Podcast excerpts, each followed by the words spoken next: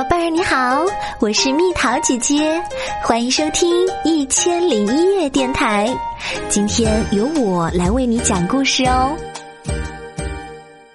穿狼外套的羊。夏末的一天，休伯特正在吃早餐。这时，乔治娜越过栅栏，对他说：“早上好，休伯特。”我打算去海边游今年最后一次泳，你要一起去吗？好啊，休伯特说。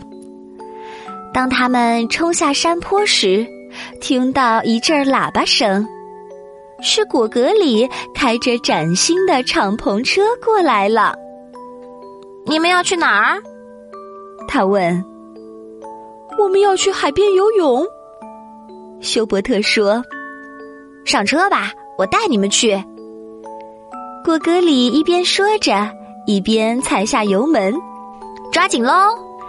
他们沿着乡间小路一路飞驰。我喜欢风吹动我的羊毛。突然，哐当一声，车慢了下来。哪儿不对劲儿？果戈里边说边检查发动机。他左敲敲，右打打，不会吧？这还是新车呢，这种高档车很难修理的。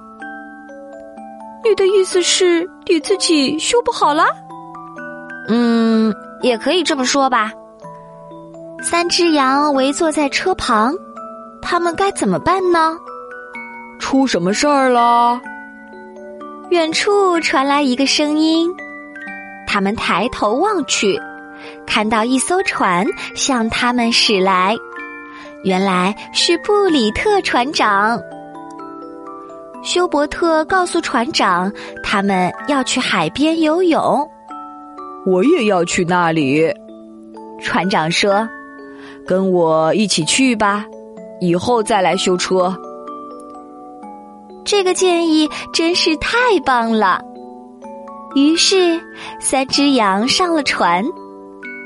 船沿着河道顺流而下，休伯特躺在甲板上，盯着蓝蓝的天空出神。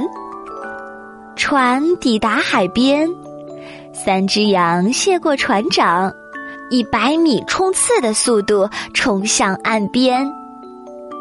他们做完热身运动，正准备冲进大海。嘿，等等！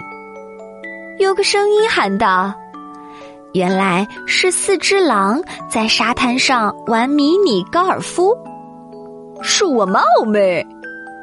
其中一只狼礼貌地说：“请为你们漂亮的外套考虑一下吧，咸咸的海水一定会泡坏它们的。”哦，有道理。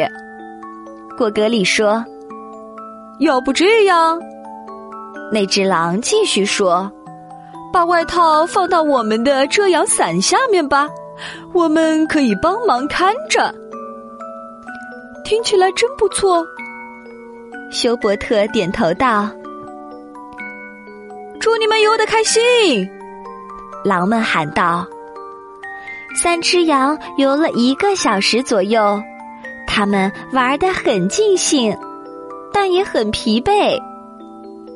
哦，太爽了！我的蛙泳游得越来越好了，我快冻死了。咦，我们的外套呢？那些狼呢？全都不见了。他们找遍整个海滩，连根羊毛也没找到。他们看上去很友好，也许。他们没那么好心。你的意思是，他们偷了我们的外套？沙滩上有两道车轮印，我们跟着这些车轮印走，也许会找到那些狼。果戈里说：“他们走了整整一个下午，才到了城里。好饿啊！可我的钱都在外套里。”果戈里咕哝着：“天黑了，三只羊都筋疲力尽。他们在城市广场的喷水池边坐下。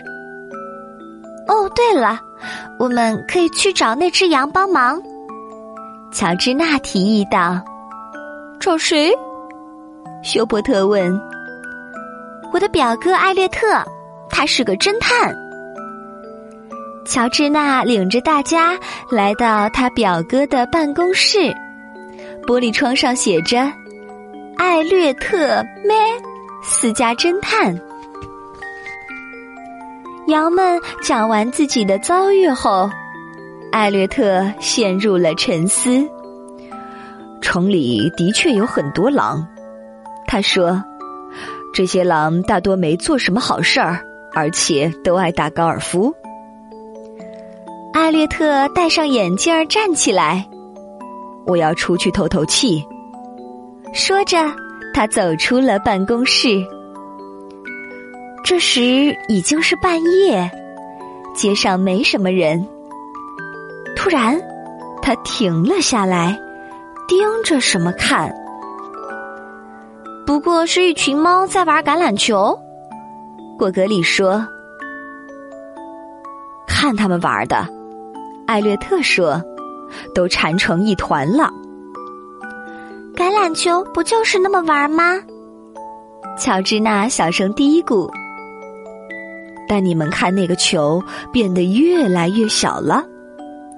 艾略特说：“很快，猫们就完全缠在了一起。”小家伙们，艾略特问道：“告诉我，毛线球是从哪儿来的？”我就帮你们解开。猫们回答：“毛线球是从路上捡来的。”这么说，它是一路滚过来的。艾略特想了想：“好，既然你们喜欢玩，那就跟我们一起走，给我们帮个忙吧。”他们开始沿着这条路追踪这根毛线。毛线顺着人行道向前，绕过路灯，拐过街角，滚过排水沟，最后进了一栋破旧的小楼里。艾略特示意大家就是这里。猫们兴奋极了，他们轻轻地推开门，楼梯的尽头挂了块牌子。狼帮兄弟牌儿，精品羊毛衫。隔着门，他们能听到屋里传来的笑声，和收音机里低沉的爵士乐声。艾略特敲了敲门里面的声音立即停了下来。门慢慢的开了一道缝，一只狼探出脑袋。说时迟，那时快，艾略特趁机撞开门，冲进屋子，把外套还给我们。艾略特说：“四只狼惊得目瞪口呆，停下了手里的活儿，但很快又从震惊中恢复过来。谁听说过羊敢跟狼挑战的？”一只狼咆哮着：“弟兄们！”揍他！狼们一拥而上，艾略特抓起一只装满毛线球的筐子，往空中一扔，喊道：“小家伙们，上！”当猫冲进屋子时，毛线球已经滚落一地，羊也加入了战斗。虽然和玩橄榄球不太一样。但猫们觉得这样更好玩不过狼们可一点儿也不喜欢。游戏结束，果戈里发出了胜利的欢呼。你们拿不回外套了，一只狼说：“已经被我们拆掉了。”那我们就把这些带走。休伯特拎起了一个大口袋。当羊和猫从小楼出来，走上街道时，天都快亮了。果戈里向猫们表示了感谢。不用谢，他们说，我们玩的很开心。我送你们回家吧，艾略特提议。谢谢，乔治娜说，你真是个伟大的侦探。对不起，没能及时抢回你们的外套。艾略特感到很遗憾。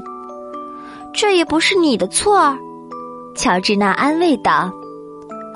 而且现在我们有这个啦。休伯特拎起那个大口袋儿。我快饿死了，乔治娜喊道。我也是，好想吃早餐。休伯特附和道。那我们一起回草地吧，乔治娜说。于是他们。就回到了草地。